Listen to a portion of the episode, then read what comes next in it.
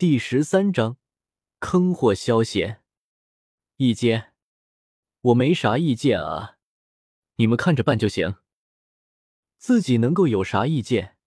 萧贤直言不讳的回道：“有萧炎和药老在，怕什么云岚宗啊？日后连云岚宗都被萧炎搞掉了，担心个软子。当然，这些事，萧战和各大长老可就不知道了。”听到萧贤如此不负责任的话，众人都惊呆了。这事情可是你搞出来的，葛叶也是你杀的，难不成现在就开始推卸责任了？就连大长老和二长老二人，此刻也是傻眼了。他们还以为萧贤有什么大招呢，谁知道对方居然要撂挑子。你妹啊！贤儿，云岚宗可不是萧家能够抗衡的，你。肖战脸色也有些发黑，这小子居然晃点他老子，真是岂有此理！我，萧贤想明白过来了，感情这回事早说嘛。可可，你们放心好了，小炎子拜了斗宗为师，对方还是个炼丹师，若是云岚宗来了，你们找小炎子就行了。没有二话，萧贤直接把萧炎卖了。现在萧家关注点都在他身上。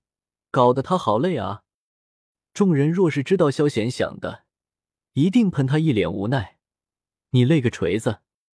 至于为啥说是斗宗，药老现在肾虚的紧。若是说斗尊，把魂殿注意力惹过来，那就不好了。什么？斗宗？听到萧贤的话，肖战和他的小伙伴都惊呆了，瞪大着眼睛，一副不敢相信的样子。小儿，你说的可是真的？肖战声音急促，眼睛冒着红光。那是肯定的，自己可是乖宝宝，不能说谎。萧贤认真的点了点头，回答完，知道他们还有一挑子是要问的，萧贤可没这些时间，直接开溜了。见此，众长老也没有多言，大殿内突然间再次沉寂下来。随后爆笑的声音传了出来，搞得萧家弟子还以为长老发疯了。小言子，记住，你哥叫程程。听到肖战等人的大笑声，内心叹了口气。萧贤心情极好，我轻轻的走了，正如我轻轻的来。我挥一挥衣袖，不留人一条活路。好诗啊，好诗！萧炎房间。忽然间，萧炎心底一颤，一股不妙的感觉涌上心头，手一个不稳，火势失控，一炉筑基灵液就这样凉了。老师，萧炎有些尴尬的说道：“萧炎还是拜了药老为师，一个废材流，一个重生流，二人那是一拍即合，没别的，拜师吧，再来吧。”药老摆了摆手。虽然表面冷静，但内心可不平静。乖乖，老子可算是捡到宝了！这家伙炼药天赋绝了，要是刚才他第三次就练成了，我他妈自杀的心都有了。萧炎可不知道药老的想法，还以为自己很差劲呢，内心更加激起了斗志。不过，到底是什么事呢？总感觉不对劲。回到自己院子里，萧贤就看到一种奇怪的景象：清月和仙儿二人平静中含怒的坐在石凳上，而纳兰嫣然也是板着一张脸，一声不吭在一旁坐着。不过注意到萧贤回来，纳兰嫣然脸色更加的难看。这个混蛋，仙儿，你们这是怎么了？看到清月嘟着小嘴。仙儿脸色也不是很好，萧贤趴在筋斗云上，微微抬了头，好奇问道：“清月大大咧咧的，直接向萧贤控诉了纳兰嫣然不服管教，简直像是茅坑里的石头一样，又臭又硬。”听到清月的话，纳兰嫣然气得要死：“你才是茅坑里的石头呢！要不是我现在斗气被封，一定好好教训你不可。”当然。还有这个混蛋，瞥了瞥萧贤，纳兰嫣然脸色铁青，对方居然想把她当丫鬟使唤，这绝对不能够忍。萧贤，我告诉你，云岚宗可不是你能够抗衡的，识相的最好放了我。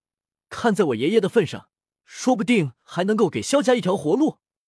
纳兰嫣然威胁说道：“白痴！”对于纳兰嫣然这话，萧贤直接回了两个字：“你混蛋！”听到萧贤居然敢骂他，纳兰嫣然脸色气愤，咬着粉唇，直接冲了过来。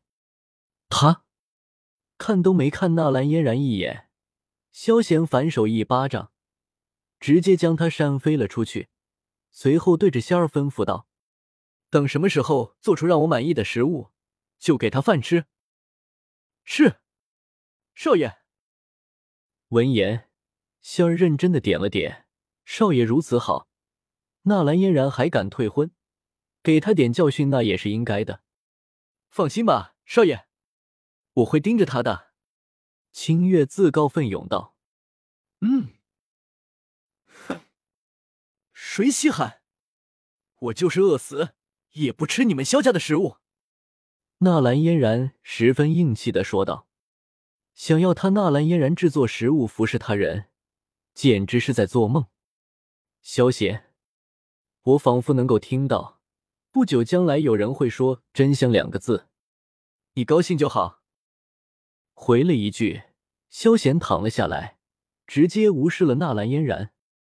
看到萧贤瘫在筋斗云闲鱼样子，纳兰嫣然恨得牙痒痒的。同时，心里还有些妒忌。她纳兰嫣然号称天之娇女，每日拼命修炼，现在不过三星斗者，而眼前这家伙有天赋却如此挥霍，真是暴殄天物啊！萧贤哥哥，正在这时，突然间一道声音响了起来。萧贤挪了挪身子，睁开了眼，看到来人后，又闭上了眼睛。这萧妹。怎么又来了？没错，来人正是萧妹。也不知道对方吃了什么药，没事总往自己这里跑。以前二人可没什么好说的，现在萧贤烦的要死，索性眼不见为净。萧妹，你又来干什么？看到萧妹，清月和仙儿警惕心大作，直接站了出来，不善的问道：“你一个丫鬟。”有什么资格管我？给我让开！我找萧贤哥哥。